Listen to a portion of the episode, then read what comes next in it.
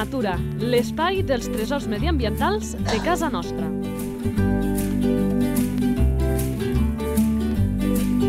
Un espai conduït per Francesc Balanyà.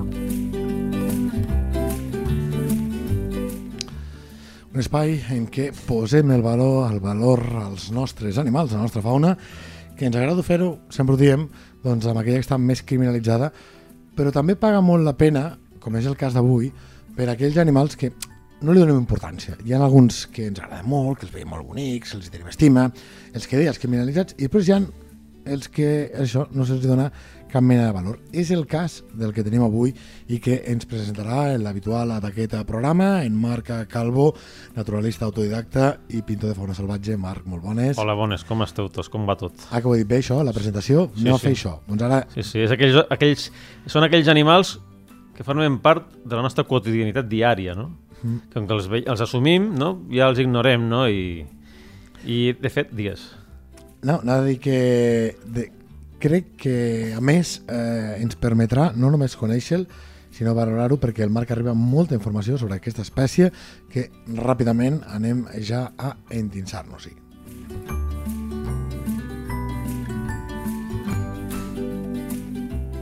La fitxa tècnica. Nom comú. L'opardal. El pa, el, com, diuen a Lleida, l'opardal. Pardal, eh? que tenim, en tenim més d'un, i quan diem el pardal entenem que és el, el comú, eh? Sí, el pardal comú, ni el, perquè ni el roquer, ni... Ni el de passa ni l'italià, que l'italià també en parlarem de l'italià, com a anècdota. Vinga. I l'humil pardal, no? que, si el, que, si els, que si desaparegués el trobaríem a faltar, no? per lo entranyable dels cants que ens dona cada dia. No? Absolutament d'acord. Sí, sí.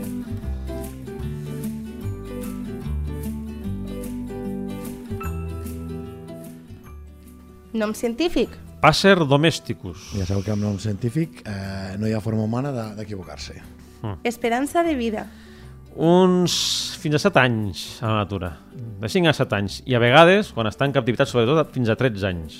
Caram. déu nhi però no sé tan petitet. I aquest ocell, eh, com tants altres, si li mirem el bec, ens dona pistes pel que va a continuació. Alimentació. Des de la morfologia del bec, un bec robust, curt i fort, és típic dels ocells granívors, però és més aviat un ocell generalista amb l'alimentació. Menja pràcticament de tot. Lògicament no menja organismes del tamany d'un corill, per això, però és un animal que menja tota mena de coses. A part d'alimentació granívora, també pot menjar altres organismes, no? com, com borrons, bros tendres, de fruit, bros ten- bros tendres, fruita, restes d'aliments que generen els, els humans, no?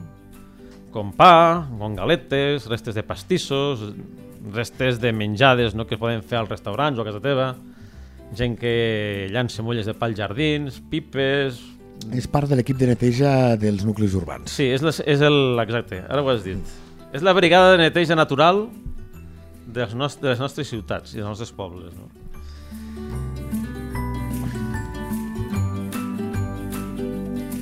Clar, això que hem dit ara ja respon una mica al següent ítem, però m'imagino que haurem de parlar de més I coses. tant, lo de l'alimentació és tot un món amb el pardal, perquè és un animal que el seu èxit, un dels seu, seus èxits evolutius i reproductius i, i com a espècie és gràcies a la seva gran flexibilitat alimentària. No? I d'aquesta alimentació hem de dir més coses, eh? Sí, sí, també menja cucs i insectes. Això és una... Fins i tot a vegades intenta empaitar petites sargantanes. Caram, Sí, sí, sí, sí. versàtil, eh? Versàtil, molt versàtil, molt espavilat. I, bueno, tenia el costum de- d'estar... De, basar l'activitat alimentària al terra, no? Sí, eh, segurament al cap ens ve més aquells saltironets per exacte. terra que no pas eh, amb una branca, que evidentment també hi és, eh? Busquen menjar i se'n passen qualsevol cosa que és comestible. Mira, és com aquells nens petits que agafen qualsevol cosa i se la foten a la boca, doncs quasi bé fotrien igual. Sí. Mira, ha sigut dir-ho i he vist passar dos pardals que s'han parat aquí al, a l'arbre que tenim eh, davant d'aquests estudis de, de Lleida 24. pardalets van cadascú pel seu compte, però després se troben també amb l'estol en què estan associats. Com a ocell antropòfil, és a dir, antropòfil, Això no serà un insult. molt acomodat Ah, als ambients humans. Per això, antropo, eh, humà, fil, filia, pues, amant dels ambients humans. També recorre els camps de conreu, especialment de cereals, en busca de menjar. També se'l pot trobar en, en horts i conreus de fruiters. Fins i tot pot caçar, el que dèiem abans, in, intentar caçar sargantanes. Insectes grossos, fins i tot. Sí, sí, sí.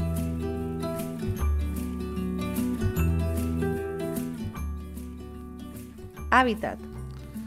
És un pardal que, com ja dèiem, associat als ambients humans, està en tota mena de climes i ambients naturals, excepte per les grans boscúries i la tundra. De fet, eh, en espais oberts és el, és, l'ambient- és el seu ambient original. Això vol Però- dir que a la demarcació de Lleida pràcticament el podríem trobar a tot arreu. Sí, tot arreu, tot arreu. Perquè, a més, és rural.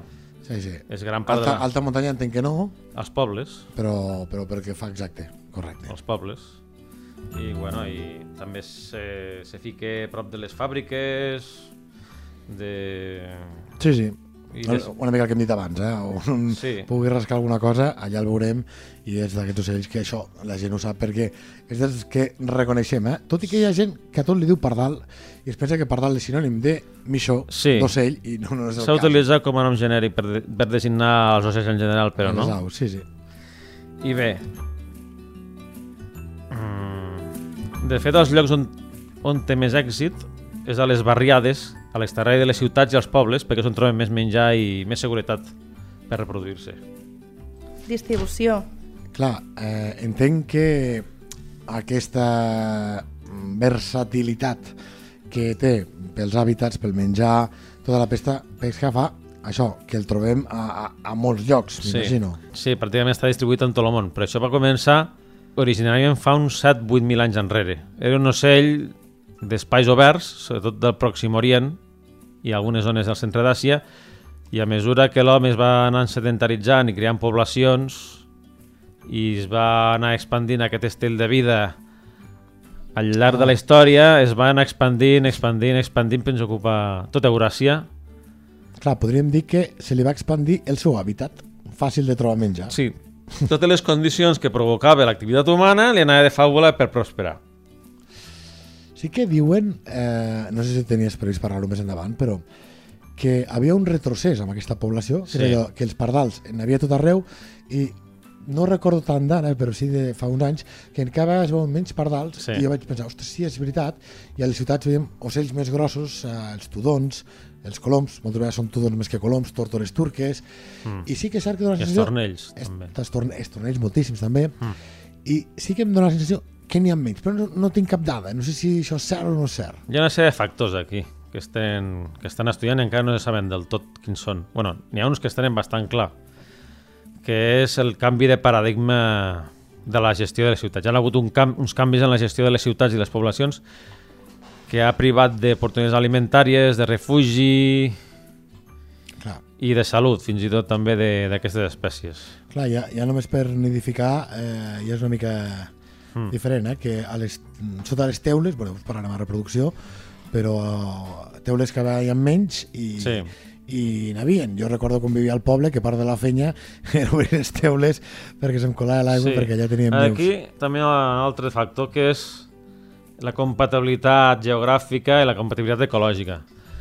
Perquè sobretot els llocs fora d'Euràsia on s'ha introduït doncs ha esdevingut una espècie amb rasgos invasors amb, segon, amb altres espècies d'ocells de, del lloc on, on, ha apare, on ha aparegut recentment. No? Per exemple, a Nord-Amèrica es va introduir pues, allà, allà l'any 1850 i a Sud-amèrica doncs, no, gaire més, no gaire més tard, no? igual que a Austràlia i a Nova Zelanda.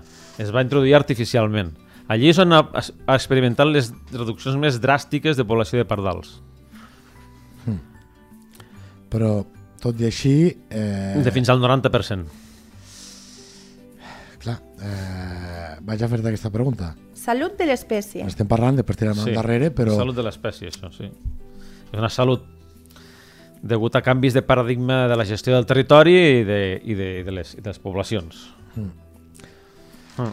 De fet, això, aquest problema va començar als anys 60 a moltes parts d'Europa i aquí una mica més tard i bueno, va ser resultat de d'impermeabilitzar tant els habitatges, de nous materials, de l'aparició dels combustibles en el tràfic rodat, que anava com, com, contaminant el seu ambient, l'aigua que, que beu, tot el que menja. Clar. A més a més, doncs, les pràctiques mm, de neteja a les ciutats, no? les pràctiques sanitàries tan estrictes que ha creat medis asèptics i hostils per la vida, per tota mena de... no solament per pardals, sinó afecta tota mena d'animals. Sí, sí. Mm, I encara hi ha moltes més coses. Doncs endavant. Causes. Bueno, a Holanda fins i tot s'ha declarat com a espècie prioritària, perquè ha, ha, ha baixat un 80%. Ai, és veritat, sí que és veritat el que ho dius. Sí, Mm. sí. Sí, sí. I... Clar, que és una de les qüestions que supo... no sé com, com era la vida del parlar de la Holanda, si en tenien gaires o no, però m'imagino que devia ser similar a la d'aquí i que un ocell, que és això, que el tenim avorrit, que el veiem a tot arreu, que jo, jo recordo, per exemple, de petit allò que quan esmorzàvem al, al club de ta- quan berenàvem al club de tenis i a la zona que li diem la, la pèrgola doncs que tots anàvem a menjar allà, no? perquè estàvem a les piscines i que els pardals allò anàvem passejant-se entre les cames i que n'havien moltíssims cosa que queia, cosa que netejaven ells no? Eh, no sé si ara aquesta imatge és gaire habitual, però jo sí la recordo com algo de petit, està berenant i que ràpidament els pardals per allà estaven votant. Ara és molt més car de veure. Sí, ara en veus, però en veus dos, tres, Sí. i ja està. sí. sí. sí, sí. I, bueno, i el que és... Fins i tot hi ha algunes ciutats asiàtiques que ja climàticament ja és compatible amb el pardal, ja, ja fa temps que hi són, que hi eren, doncs, però han desaparegut. Ciutats sobretot de, de la Índia, del Pakistan, han desaparegut. Caram. A més també hi ha en les plantes forànies que en planten als jardins també es veu que suposa un problema perquè els, els pardals estan acostumats a menjar-se, a alimentar-se de plantes del, del territori on viuen Clar. i si els hi fiquen espècies exòtiques de, de jardineria veu que també els hi va malament. I... Bé, i en llocs que s'han pres mesures, no?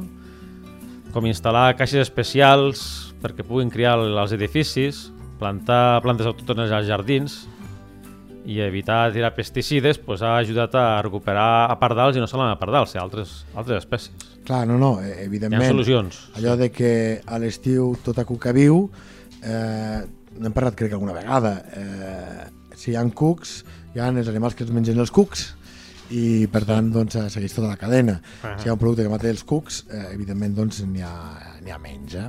Uh -huh. Vinga, va, que ens n'anirem ara Reproducció. parlarem una mica de les qüestions més rellevants d'aquest petit ocell que, deixeu-me dir, que amb la reproducció potser sí que ha estat una mica, no estigmatitzat, no gaire, però a veure si m'enteneu, que una vegada es ficava doncs, al seu jardí, a mi m'ha passat, eh? Pop, i li demano disculpes al senyor Pardal, que es fica una caixa niu, a veure si es ficarà aquí una mallarenga eh, o quina ocell, i sempre s'hi t'acabaven ficant pardals. I dius, me catxes la mar, si el pardal tinc avorrit, no sempre he pogut ficar un altre, i ràpidament colonitzen aquestes caixes niu, i la gent, ai, catxins, a veure si amb tot el que m'ha explicat que deia abans el Marc, doncs després estarem contents que se'ns fiqui un pardal, perquè com deien cada vegada són més cars de veure. En fi, aquest és el meu apunt sobre la reproducció, Marc, que, que n'hem de saber. Bueno, comença el mes de setembre i els pardals llavors comencen a ocupar un petit espai, un petit entorn per, per fer el niu, no? I es veu que el defensen agressivament, el defensen amb molta determinació. Després, bueno, el, el cel ja de tipus fisiològic comença ja a finals de l'hivern. I es pot observar als parcs, als jardins, els primers indicis d'entrada del període reproductiu i, i, i com els, els, els pardals mascles intenten cridar l'atenció a la femella amb els nius que construeix o a través de, a tra i a través d'intentar fer, una parada, de fer la parada nupcial. No? I això fa que, bueno, generalment, inicialment la femella el rebutge, fot un picoteig al cap, el rebutge, se'n va volant i, bueno, i llavors, doncs... Eh, Espera, espera, que sobre aquesta reproducció em podem dir una cosa. Curiositat. Sí, que una vegada han establert la parella i crien, normalment se- s'aparellen per tota la vida. Però els mascles, sobretot, doncs hi ha un 15% d'ells, més o menys s'ha calculat, que cometen infidelitats. Però és una infidelitat, eh, allò, una canita a l'aire, eh? I després sí, sí. la seva parella. Hi ha mascles que tenen inclús tres o quatre parelles. Parelles? Estan mantenint tres o quatre parelles. No mans en secret, parelles, eh? Formals. Bueno, no en secret, però... I se les empesquen totes per evitar que la, la femella se n'adoni, perquè quan se n'adonen li fan el mateix. El... Li poden fer el mateix al, al, al mascle, no? Això de conviure amb els entorns urbans han fet que, han fet que aprenguin el pitjor de nosaltres. Que cometen infidelitat no vol dir que tots els padals cometen. És, una, és un 15%, no és molta majoria. És a dir, molt menys que els humans. Sí, i a part que també hi ha pardals, hi ha nius de pardal, hi ha pardals que es queden sols, sense parella, i van d'ajudants per cuidar les, les, les cries d'una altra parella, per reunir mèrits, per si passa alguna amb l'altra parella i puguin ser la parella de, dels que estan ajudant. També conec molts humans així, sí, sí. de molts paral·lelismes. Sí, sí, espavilats.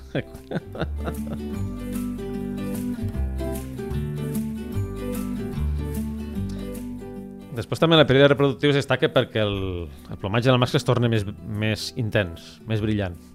Perquè no hem dit, aquí hi ha diformisme sexual, és a dir, que Molta la femella eh, i el mascle són diferents, Uh, fem un petit break, expliquem això, després seguirem amb, sí. amb, aquesta, uh, amb, amb aquesta reproducció, però... Identificació a la natura. Perquè sí. la gent es confon, eh? Les mascles i les femelles diferencien per les diferències de colors, no? Les femelles són més grises, de color, de color més beix, tenen més gris blanquinós al pit, ai, al pit, més, més apagadetes. Són més apagades. Més monocolor, sí, sí. que té diferents tonalitats de grisos i marronets, però fluixets. Mm i, i, les, i les marques negres alternades amb marró que tenen el plomatge són més escasses que el part del mascle. El part del mascle és més blanc de, dels laterals i de la cara, de les galtes, i té una mascareta característica de color negre que té color els ulls, la front, la gola, el bec negre també i fins al pit. Al període reproductiu aquesta taca característica es torna més gran i més intensa i el color en general se torna més lluent i més intens. El cap té una característica coroneta de color gris, després per la nuca és de color marrón xocolate, i el resto del cos pues, és de color marró més fosc, amb algunes marques al, a la part dorsal i al final de les ales, i les marques negres també al, a les plumes del dors, del carpó i, del, i de les plumes de les ales. Sobre, per exemple, aquest incís amb explicar com és un i l'altre. Hi ha alguna altra qüestió que eh, calgui saber de la reproducció que, que no haguem dit? Sí, la parada nupcial que fa el mascle per a la femella és quan se tansa una femella, abaixa les ales cap avall, unfla el pit, inclina el cap cap enrere i aixeca la cua. Mm -hmm. Sí, sí. Crec que ens ha vingut la foto a tots, ho has Això, molt bé. Segur que algú, algun ho haurà vist. Sí, sí. Perquè el període reproductiu és bastant llarg per aquests ocells, dura fins a l'agost. O sigui, quasi tot l'any. Estan de gresca. Sí, sí. Bueno, mm, comencen a fer els nius al setembre, a, veure, a, a buscar territori per nidificar a finals de setembre i a començar a entrar en, amb, amb desitjos fisiològics de reproduir-se al març, allà al març, i després ja es reprodueix tres cops, cria tres cops. Fa tres postes o quatre. I... Bueno, pues a, a, a part d'aquestes quatre postes, una cosa que tenen és que els jovens, per exemple, solen fracassar bastant a fer les postes. Per? Falta d'experiència. Però, o sigui, que arriben a, a tenir parella, arriben a, a tindre l'ou, però a l'hora de cuidar-lo és... Sí, mica maldestres. Maldestres. Eh, conforme es van fent grans van adquirir més experiències, van tenir més èxit a l'hora de criar a l'hora de criar a l'hora de criar els pollets, no? Mm. El problema que el tenen més amb, el, amb la fase de que és ou i la incubació o amb la fase de que neix el pollet? Bueno, ambes, amb, do, amb dues fases deu ser. Després també hi ha ocells d'aquestos que fan els nius a, amb arbres apartats, amb espais oberts, i a vegades són malmesos per les tempestes, per les pluges. Mm. Sí.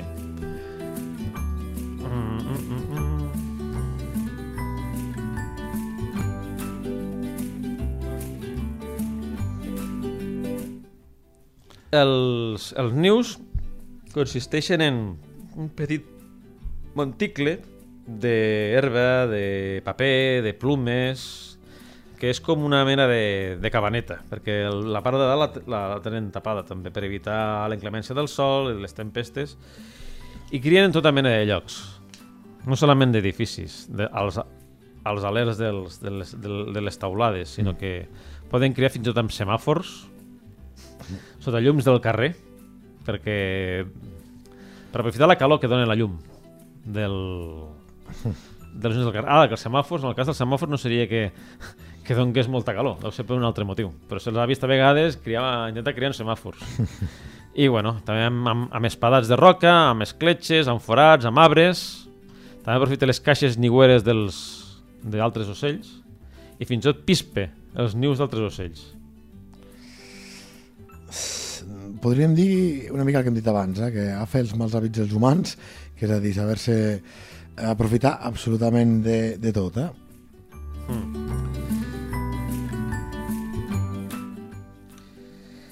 pues, també es produeixen el que se'n diuen autèntiques, és, un, és una situació que és relativament fàcil de veure, que són les caceres de femella, o sigui, caceres de mascles cap a les femelles, no? Es foten un garbuig, un gerroteig de plomes, no?, per buscar una femella allí, i, bueno, foten un escàndol i una esvalotada que, que fa goig, no? Comencen a, cri a cridar i es comencen a, pe- a perseguir-la i intenten eh, copular amb ella, però en aquesta situació normalment no es deixa. I quan realment la femella vol copular, que és la que incita la copulació, és baixa una mica el, el cosset i el cap cap amunt i comença a fer un característic so zi, zi, zi, zi, zi, demanant-li al mascle que, que la munti. Una altra cosa que també fan aquests ocells és que a vegades s'associen amb altres espècies per criar, per criar. Per criar. Sí, a vegades. Jo he vist això a un lloc, amb els estornells i fins i tot amb alguns còrbits. Per... Però associar-se què vol dir? Que fer una mateixa aposta i compartir la... No, no, no, compartir l'àrea de cria, perquè per les alarmes i... Ah, vale, vale, vale. vale. Sí, sí. Després també el que fan és ficar-se, aprofitar els espais dels nius de les cigonyes, que són molt grans, per ficar el niu a dintre del niu de la cigonya. Caram, sí. també. també ha... Sí, digues. No, no, no, que, que dic, déu-n'hi-do com s'adapta el pardal a tot, eh? Sí, sí, sí. Sí, sí, ho aprofita tot.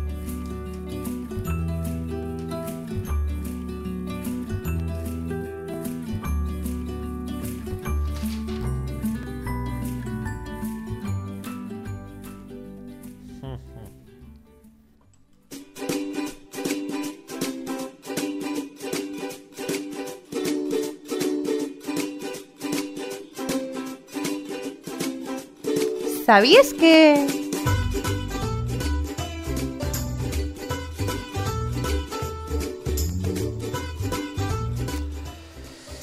Bueno, eh, ja quasi tot el que podem, havíem explicat d'aquesta versatilitat, podria entrar al sabies què, però de qüestions n'hi ha moltes més de sorprenents d'aquest ocell.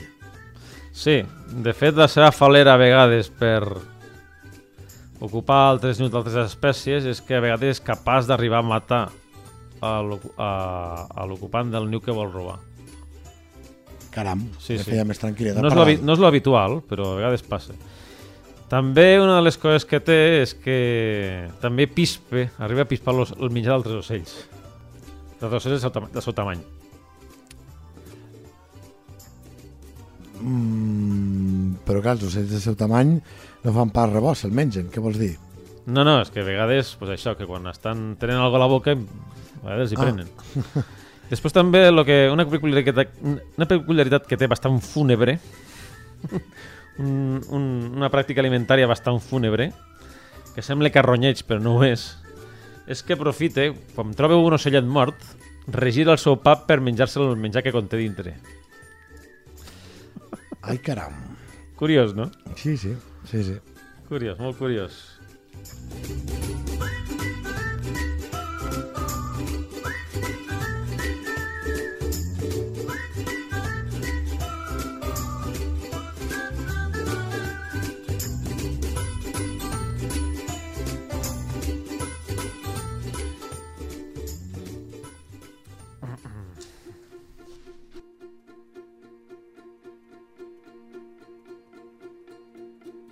Natura a punta de llengua.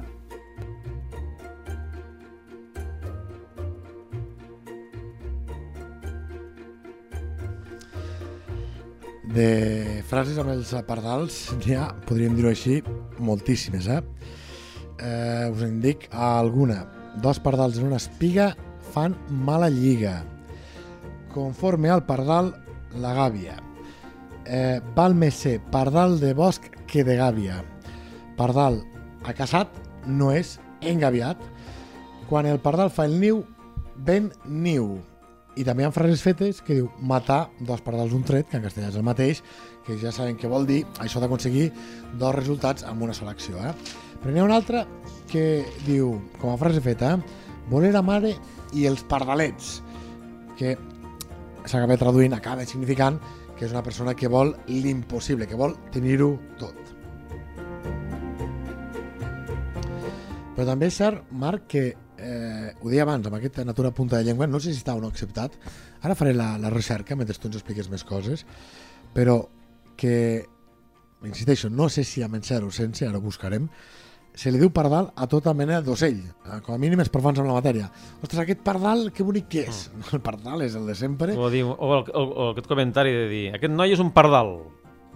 Quan una persona és molt innocentota, Sí, aquest és un pardal. sí, pardalet. O pardillo, com diuen en castellà, però que Però no, clar, és, pas, és passarell. Re realment és passarell. Passarell. Passarell sí que l'utilitzem, però també és cert que eh, aquest pardal... Eh, Sí, oi el pardalet, Sí, sí. sí, sí. Sí, sí. Tu ens volies dir alguna cosa més, com a natura punta de llengua? Sí, que a diferents regions geogràfiques d'aquí a Catalunya en diuen diferents noms, no? Com per Ah, exemple, A mi això sempre m'agrada. Teuladí, Teula... a València, Caram. Teuladé, a les Illes Balears, Torredà, també València, i Tutxe, a l'Alguer.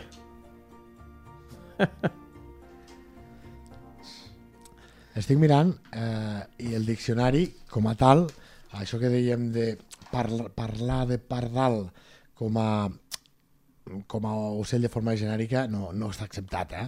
Per tant, ho diem molt, però, però no, eh? De pardals, ho dèiem abans, eh? eh? Estem fent referència al pardal comú, però tenim el pardal de Bardissa, pardal de la Blanca, pardal Compte. de Passa, pardal roquer, pardal xerrec... Eh? I... Compte, el Digues. pardal de Bardissa és un altre gènere d'ocells. No és, de, la- no és de la família dels pardals.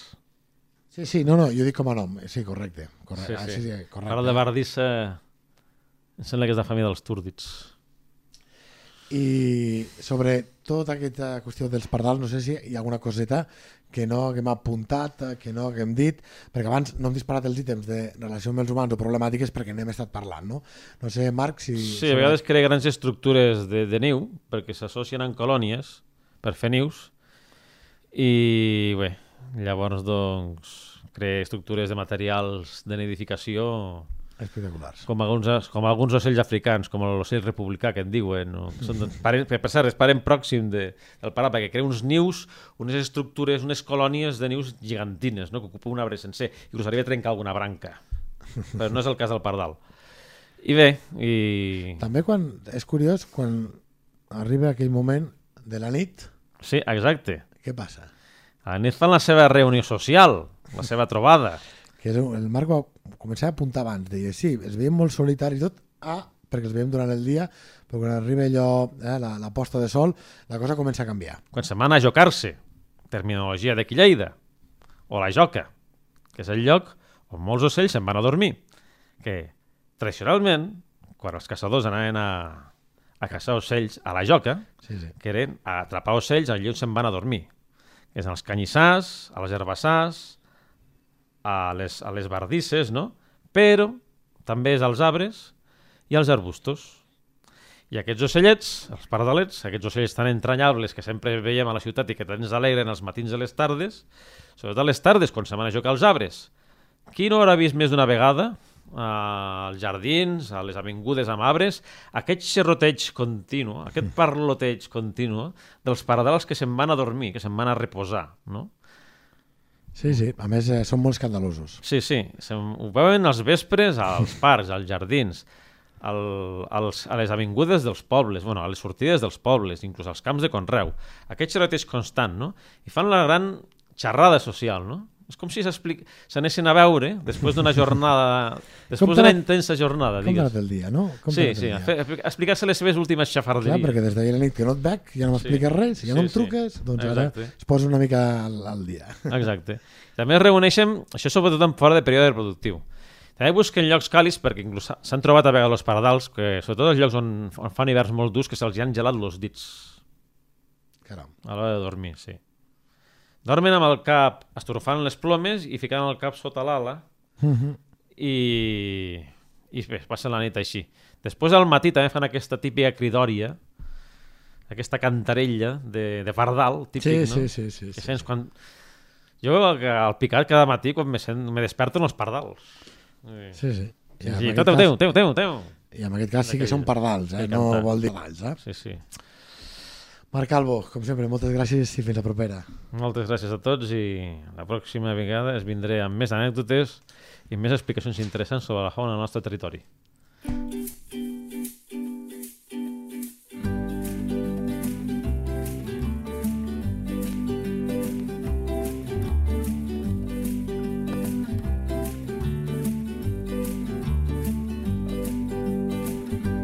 Teva entitat vol explicar un tresor de casa nostra? Un animal, una planta o un indret? Si és així, envia un correu a lleida24 arroba lleida24.cat. Lleida Natura, l'espai dels tresors mediambientals de casa nostra. Un espai conduït per Francesc Balanyà.